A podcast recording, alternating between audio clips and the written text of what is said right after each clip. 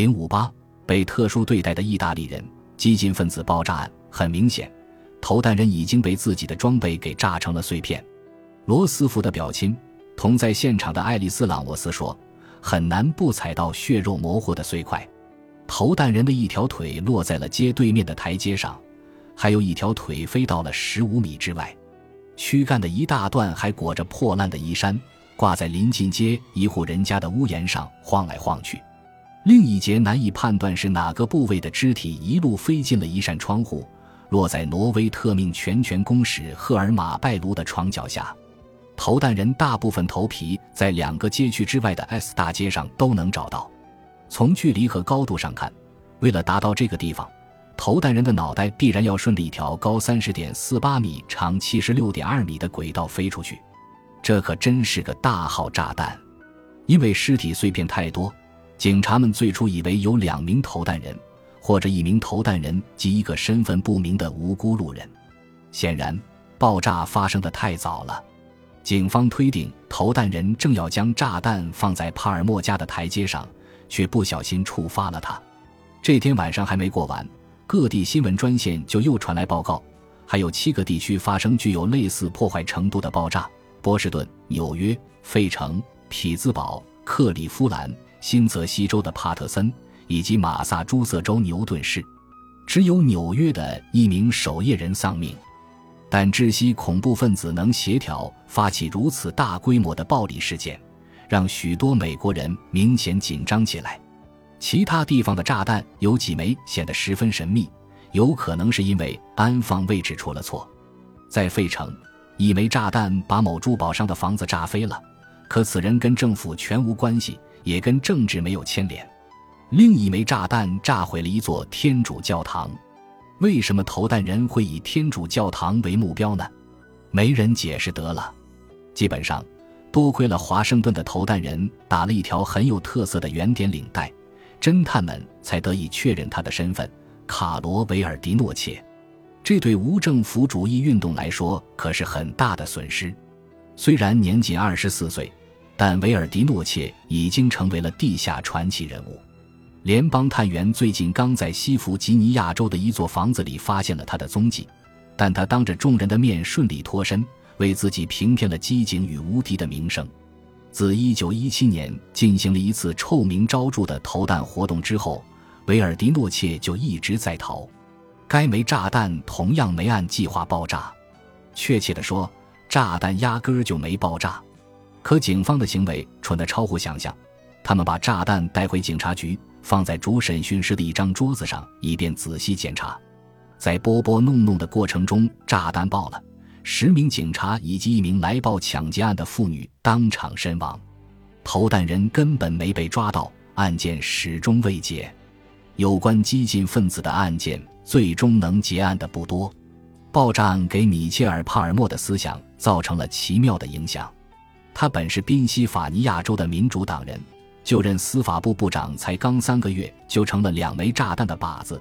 前一枚炸弹就是缺乏游资没能投递出来的那枚，现在这一枚实实在在的在他家爆炸了。这促使他强烈的倾向于认同司法部一位年轻顾问的意见。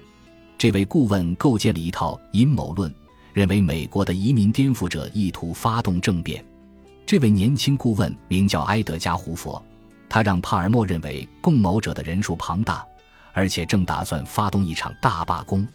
才刚从法学院毕业的埃德加·胡佛负责当时无关紧要的敌国公民登记科，俗称激进分子部。他整理出了一份包含了二十万人与其组织名称的索引文件，整整齐齐地做好了交叉引用。他又找了四十名翻译买手钻研激进文献。不知疲倦的胡佛为他们清点了六百多本出来。一九二零年，帕尔默满怀希望地想成为民主党的总统候选人，他想通过果断解决激进分子问题来展现自己的强硬气势。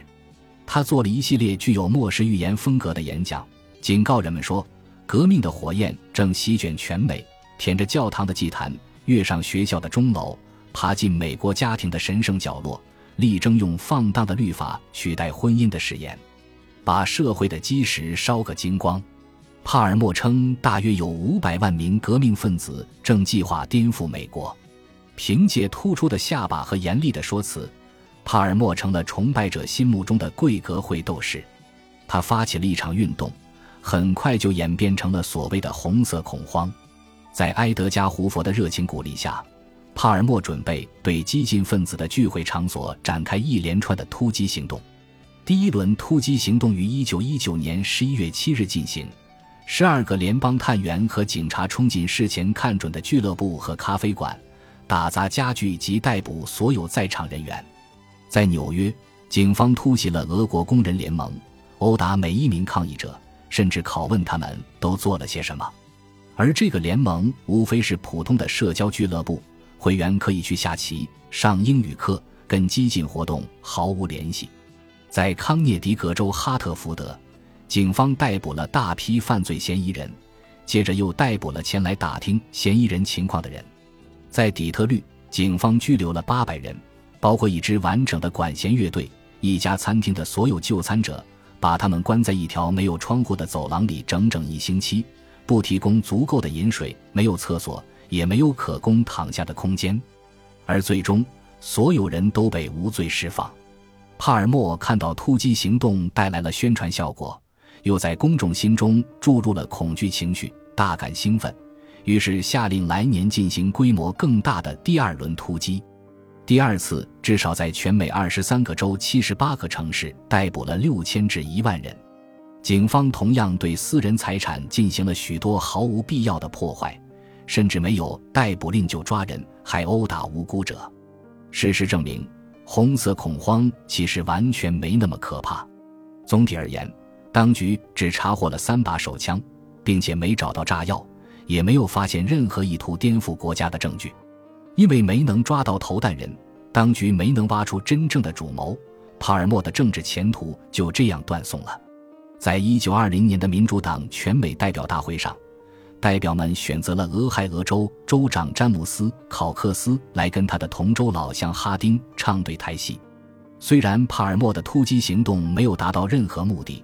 但却极有力地影响了全美上下的情绪，这就是布里奇沃特的警察局局长斯图尔特明明没找到任何证据，便可以认定凶手是外国无政府主义者，也是萨克和万泽蒂从来没能真正得到洗清自己罪名机会的原因。一九零五至一九一四年，一千万人涌入了最初仅有八千三百万人的美国，众多的移民彻底改变了美国城市的面貌。到一九一零年，移民及其后裔构成了纽约、芝加哥、底特律、克利夫兰和波士顿总人口的近三十四。仅是一九零八年，就有十三万意大利人来到美国，萨科和万泽蒂便在其中。萨科年仅十六岁，来自意大利东南部的托雷马焦雷；万泽蒂来自离法国不远、更繁荣的北部皮埃蒙特山区，他比萨科大三岁。两人都不曾重回祖国，尽管都定居在新英格兰地区，但他们直到1917年才结识。萨科是个小个子，身体灵巧，长得俊俏，用当时的话形容就是轮廓鲜明，犹如罗马硬币。说起来，萨科真有点像年轻时的阿尔帕西诺。他是个长相好看的小个子，说话轻声细语的，不喝酒也不赌博。萨克在一家鞋厂找到了工作，很快就成薪水优厚的熟练工匠。到美国四年后，萨克结了婚，建立起家庭。被捕时他才三十岁，是个勤劳努力的家庭支柱。他看起来并不像是无政府主义的支持者。万泽蒂属于另一种情况，虽然在意大利接受过糕点师培训，但来到美国后，他成了拿最低薪水的普通工人。他就好像是为了证明资本主义的罪恶，故意要过贫困生活似的。他经常失业，总是缺钱，甚至偶尔吃不饱肚子。不过，到了一九一九年春天，他的经济状况还有他的创业精神突然好起来了。他买了一辆贩鱼车，配备了刀具、称和闹钟，吸引顾客，成了马萨诸塞州普利茅斯镇的流动鱼贩。被捕时，万泽蒂三十三岁。生意进展正顺利，万泽蒂天生智力超群，他读过许多书，生活安静而清醒。万泽蒂从未交往过女朋友，他神态忧郁，笑起来带着伤感的温柔。他的眼睛里有一种柔情，简直叫人为之心碎。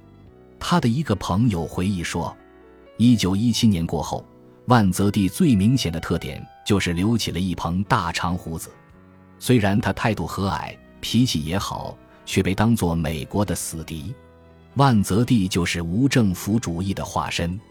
他的同事说，万泽蒂和萨科并非特别亲密的朋友，他们的住处相隔四点八千米。萨科在靠近布里奇沃特的斯托顿，而万泽蒂住在普利茅斯。两人因南布伦特里抢劫谋杀案被绞死时，相识还不到三年。本集播放完毕，感谢您的收听，喜欢请订阅加关注，主页有更多精彩内容。